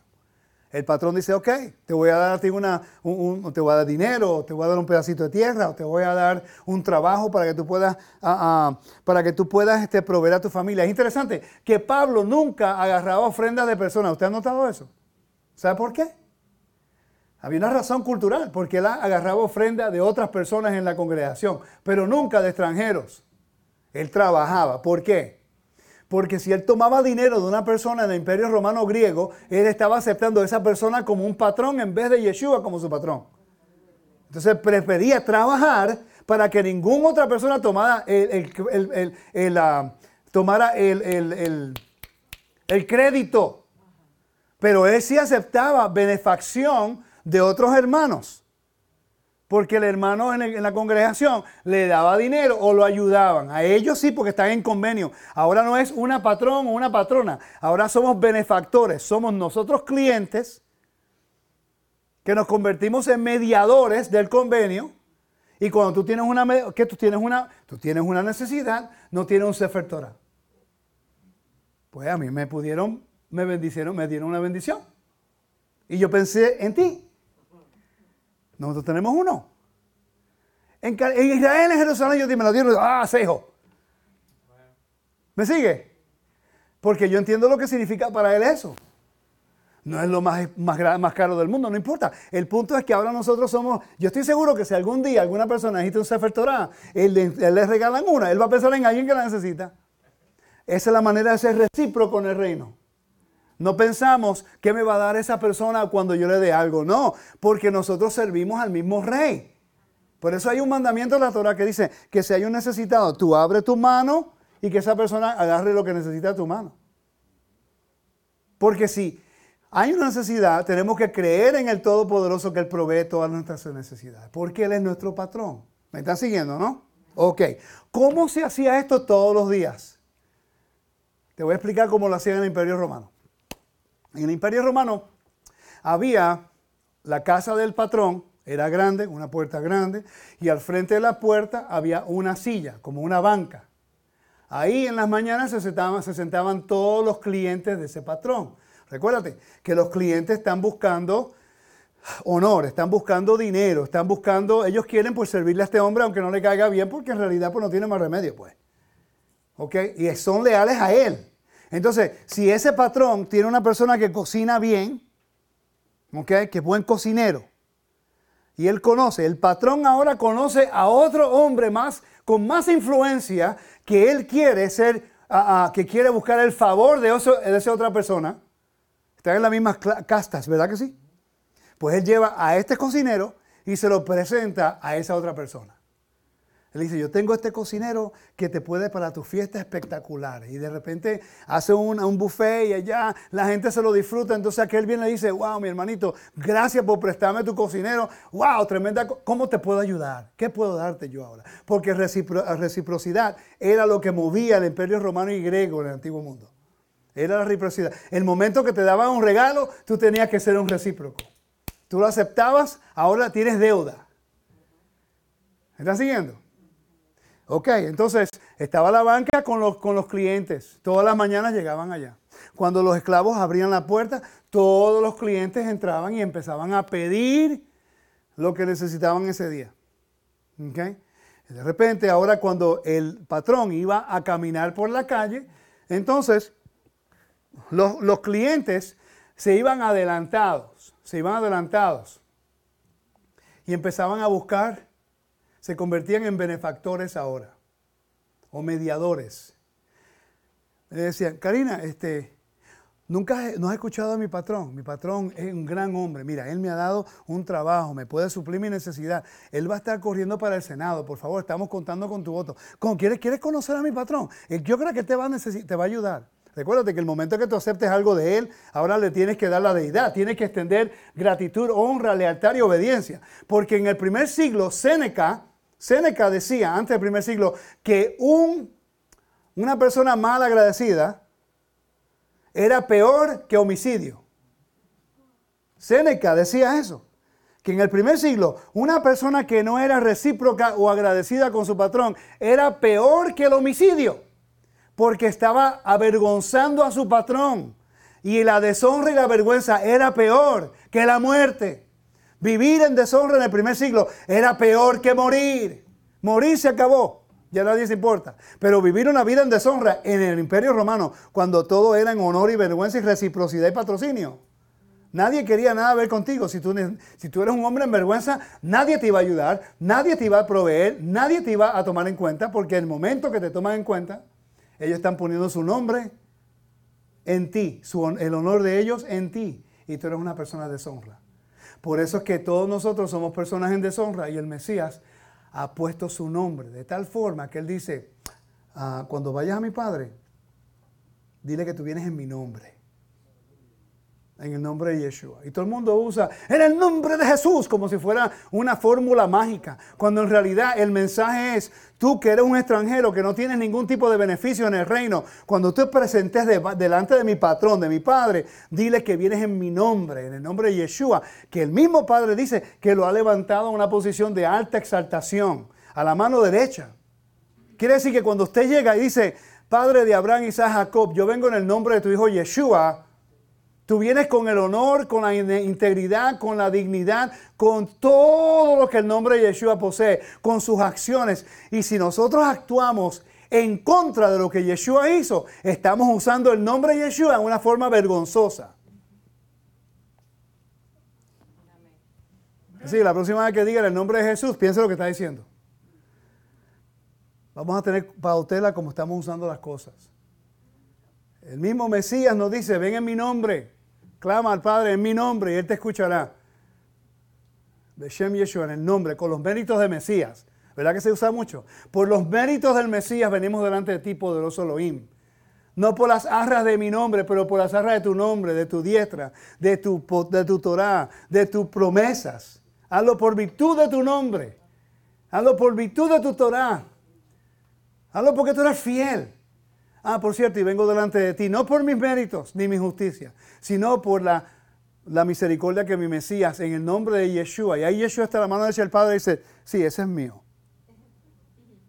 Ese, ese es mío, Padre, ese es el, siervo que yo te estaba diciendo. Ese es el siervo que, estaba con, la, que estaba pasando hambre y, a, través de, a través de ti, mi Padre Celestial, yo pude extender mi mano de, de, provisión y ahora mira que Él viene hacia donde ti. ¿Puedes considerarlo a Él, por favor? ¿Puedes proveerle? Y ahora se convierte en un benefactor y un mediador a favor de nosotros. ¿Para hacer qué? Entrar al reino y cambiar las fiestas y cambiar el mandamiento y eliminar al pueblo. Así es que nosotros expresamos gratitud y honra y lealtad, sacando la constitución y el mandamiento, minimizando y siendo antisemitas con el pueblo que él escogió. Entonces los romanos se paraban, estaban a la banca. ¿Ok? Estaban en la banca. Ahora el patrón quiere la ciudad y ahí todo el mundo empieza a seguirlo por toda la ciudad. Y, todo, y los clientes, ha escuchado de mi, de mi patrón. Él va, puede orar por ti, por ti, te puede ayudar, te puede dar un trabajito, te puede dar comida. Sabiendo que era algo temporal, ¿no? Imagínate ahora nosotros el Evangelio. Imagínate ahora que tú estés en una necesidad. Y yo diga, ¿has escuchado de mi Mesías? Que se convirtió en mi mediador, el Hijo del Todopoderoso, que a través de Él el Padre nos ha dado vida eterna.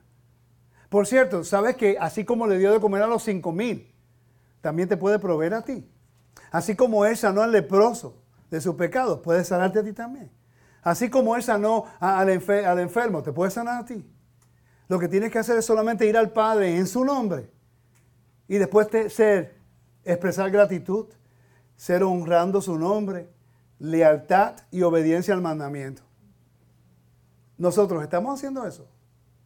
Estamos verdaderamente caminando de acuerdo a la lealtad como un buen cliente, siendo, siendo recíproco por todo lo que el Eterno ha hecho por nosotros. Por cierto, hermanos, les voy a hacer una pregunta. A los que están aquí y los que están en Techuba. Cuando ustedes vinieron al Evangelio por primera vez, sus vidas eran perfectas, con dinero, con fama, con tierra, con trabajo y con millones de dólares. Ningún problema, ¿verdad? Yo no conozco una persona que ha venido al Evangelio cuando todo está perfecto.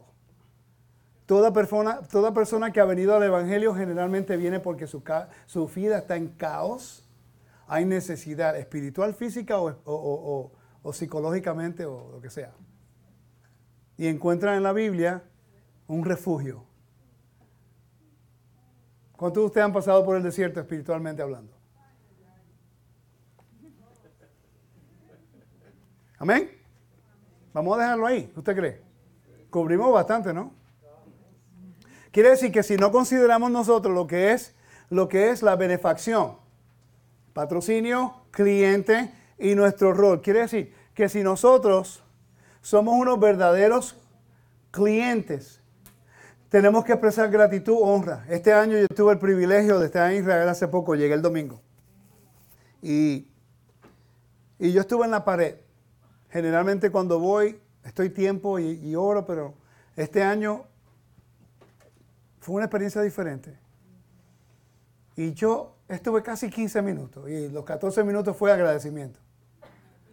Y yo empecé a decir, Padre, te agradezco por esto, esto, esto. Estoy tan agradecido. Yo estaba tan agradecido de poder estar en la tierra de mi rey, enseñando, aprendiendo aprendiendo más de su casa, aprendiendo más de su Torah, aprendiendo más de mí mismo, aprendiendo. Y, le decía, por favor, Eterno, abre las puertas, danos el favor para conocer ciertas personas, para conocer más de tu casa, para poder nosotros ir a las naciones y hablar de tu justicia y de tu bondad. Fue la oración que, que más yo he tenido en mi vida. Y fue la mayoría del tiempo fue, te agradezco, estoy tan agradecido porque tú eres tan bueno, tú eres tan justo, tú eres tan santo. Te agradezco por mi esposa, te agradezco por mis hijos, te agradezco por mi madre, por mis amigos, te agradezco tanto por mi vida. Yo no puedo creer que el Eterno me ha escogido a mí para hacer este trabajo. No lo puedo entender, pero yo estoy tan agradecido. Y quiero honrarlo en todo lo que hago. ¿Y soy perfecto? No. Pero hago lo posible para honrarlo con las cosas que hago. ¿Me sigue? Y es interesante que yo pude ver este año en Israel cosas que nunca había visto anteriormente. Pude estar en lugares el Padre nos extendió favor a los cinco que estábamos allí. Pude entrar en lugares que gente que no son judíos nunca han entrado. Que los mismos judíos no han entrado. Y yo dije, wow, cada día fue una revelación del favor que el Eterno dio. Y no lo entiendo. Y cuando me monté en el avión para regresar, yo estaba tan satisfecho. Y yo me siento en el avión y le digo, Padre, tú eres tan bueno, gracias Señor, por todo lo que tú nos das. Ahora voy a mi casa, llévanos bien a nuestro hogar. Y yo, adorando al Eterno, tan agradecido por todo. Entonces mi pregunta hacia ustedes es esta. ¿Qué hemos, hecho nosotros para que el Eterno se haya notado en nosotros? Why is he so mindful of us? ¿Por qué se preocupa por extender su mano de justicia y abundancia a nosotros? ¿Y qué vamos a hacer nosotros en, en respecto a eso? ¿Vamos nosotros a tomar la Torah para minimizar, para tratar a otras personas segunda clase? ¿O nosotros nos hemos olvidado de la benefacción que Él tuvo con nosotros cuando estábamos en la iglesia? Cuando no entendíamos en la Torah. Cuando estamos oprimidos por los predicadores de prosperidad que se sacaban hasta la vida con el dinero y se, se lucraban con, con el dinero. ¿Verdad? Venimos heridos del sistema religioso. Ahora venimos a raíces hebreas y nos oprimimos los unos a los otros, no quieren donar y dar nada. Ahora no quieren ayudar al reino. Lo dejaron allá, al otro lado. Somos tan agradecidos que nos da la Torah cuando estamos en opresión. Y clamamos al Eterno, Padre, enséñanos más. Por favor, enséñanos más. Abre nuestro conocimiento. Enséñanos más de tu verdad. Yo quiero saber más. Estoy, tengo sed y tengo hambre. Y el Eterno nos enseñó la Torah, el pan de vida, el buffet de su palabra te da más conocimiento en seis meses que toda tu vida en la iglesia. ¿Y qué hacemos? Cambiamos la fiesta. Cambiamos nombre sagrado. Minimizamos a judíos. Llamamos a los cristianos paganos. Ya no queremos saber de ellos. Te lo digo porque yo era uno de ellos y tuve que arrepentirme. ¿Ok? Nos olvidamos de la benevolencia que tuvo el Eterno con nosotros y de la bondad que estuvo con nosotros en el tiempo de opresión. Nos da su Torah, su corazón, su verdad. Y ahora oprimimos a las personas que estaban en la misma condición que tuvimos nosotros. Qué malagradecidos somos. No, y ahora no queremos apoyar nada, queremos todo gratis. Todo gratis. Pero van a Walmart en las fiestas Van a Walmart y gastan dinero, van a un restaurante y gastan dinero, pero para el ministerio no, hay que vivir por fe. ¿Para qué entonces el Señor lo llamó, pues? El Señor nos llamó para ser benefactores, para que el reino pueda crecer del uno al otro, para que entonces el honor de Elohim pueda ser expandido en las naciones. ¿De qué sirve que estén en el reino, pues? Estamos viviendo y comiendo de reino, no hacemos nada. Somos mal agradecidos cada uno de nosotros. No merecemos la misericordia del Eterno. No somos nosotros leales al, convenio. No somos agradecidos ni tenemos honra tampoco. Y la honra que tenemos es por el Mesías.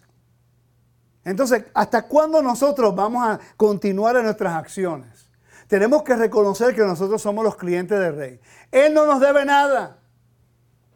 Y nos ha dado todo porque Él cree en nuestra palabra y en el juramento que tomamos.